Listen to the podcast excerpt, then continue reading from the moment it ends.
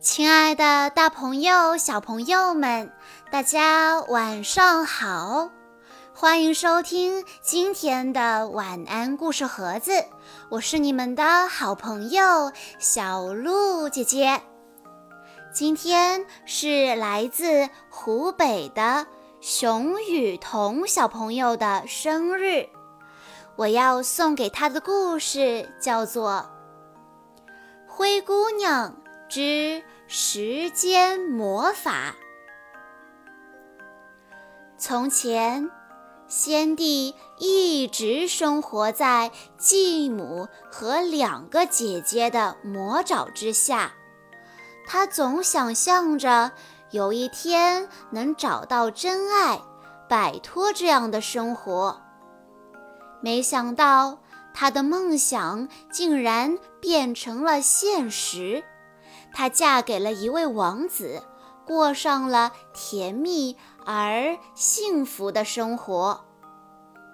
先帝嫁给了王子，他的两个姐姐心里满是妒忌。这一天，先帝与王子骑着马去参加仙女教母和动物朋友们为他们举办的结婚一周年庆祝会。当他们欢声笑语地经过先帝的继母家时，恰巧被正在辛苦打扫庭院的安迪看到了。安迪既羡慕又失落，他多么希望自己也能像先帝一样，拥有着惬意而富足的生活啊！安迪像是着了魔一样，一路跟着他们。在小鸟的指引下，先帝和王子来到了森林深处。眼前的一幕令他们既惊喜又感动。一座精心布置的鲜花殿堂正在吐露芬芳，动物朋友们跳着舞，热情地欢迎他们。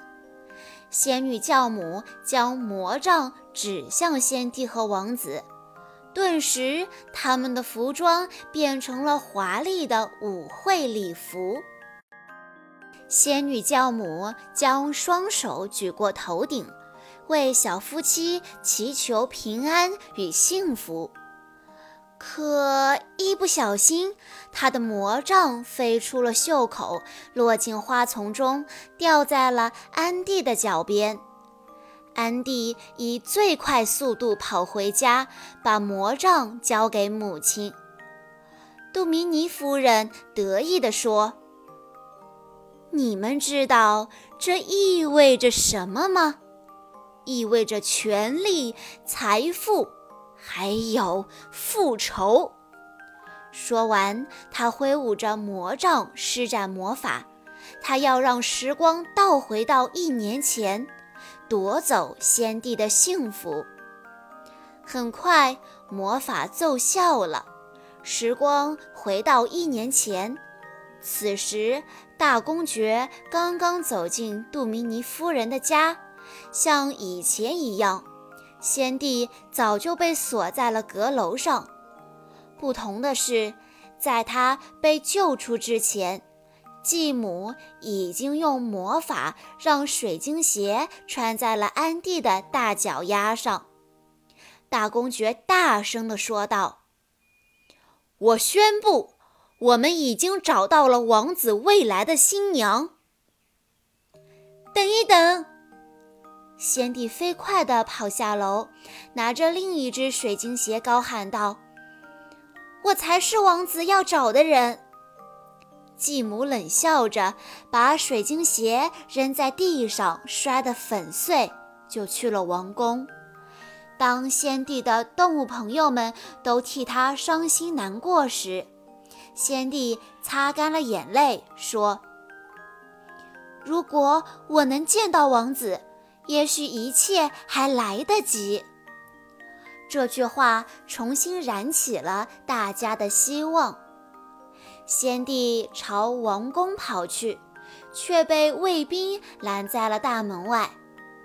聪明的先帝找到了仆人们走的通道，假扮成女仆，从送货车上抱起一块干奶酪，向厨房走去，成功的进入了城堡。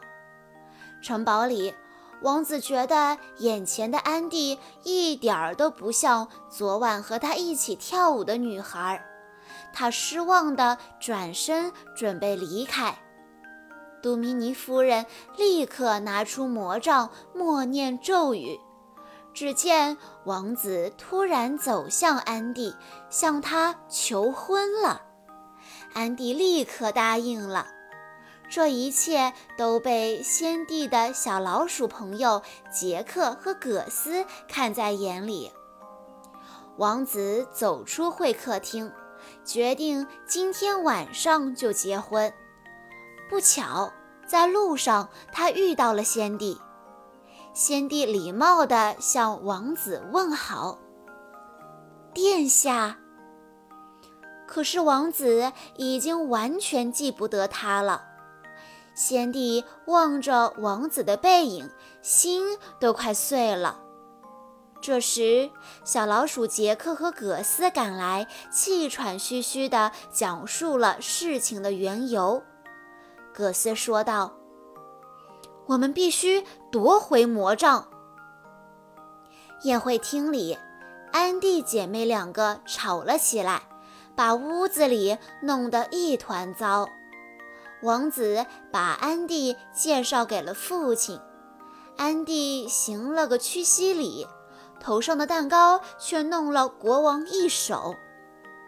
晚餐后。王子与安迪跳起了华尔兹，安迪总是踩到王子的脚。对不起，对不起。一支舞下来，安迪都在不停地道歉。王子很纳闷，但还是保持着优雅的风度。在杜明尼夫人的房间里。扮成仆人的先帝找到了魔杖，在他的掩护下，杰克和葛斯扛起魔杖冲出了房间。可还没等先帝离开，狡猾的杜明尼夫人就认出了他，并且喊道：“来人呐，这里有小偷！”卫兵们出动了。先帝一路狂奔，看到王子就在楼梯拐角处，他赶紧拿起魔杖对准王子。还没等先帝念完咒语，卫兵们就抓住了他。继母从他手里一把抢回魔杖，先帝挣扎着说：“我不是小偷。”先帝坚定地望着王子，说：“王子，你被人施了魔法，所以无法记起我。拜托，请相信我。”杜米尼夫人立刻下达了命令，将先帝押送到远行的帆船上，永远流放。回到房间后，王子左思右想，觉得事情……不对劲。这时，杰克和葛斯跳上了王子的桌子，讲了整件事的经过。接着，鸟儿们衔来了先帝的另一只水晶鞋，那是他们收集碎片粘好的。王子坚定地说：“我一定要找到它。”然后他飞身上马，像箭一般冲出了王宫。王子赶到时，押送先帝的帆船已经起航了。机智的王子连忙骑马跑上海边的一座小山，山坡上有一间仓库，仓库里有一扇窗户正对着海面。王子看准机会，勇敢地从窗口跳向了帆船。王子来到先帝身边，他单膝下跪，把手伸向先帝。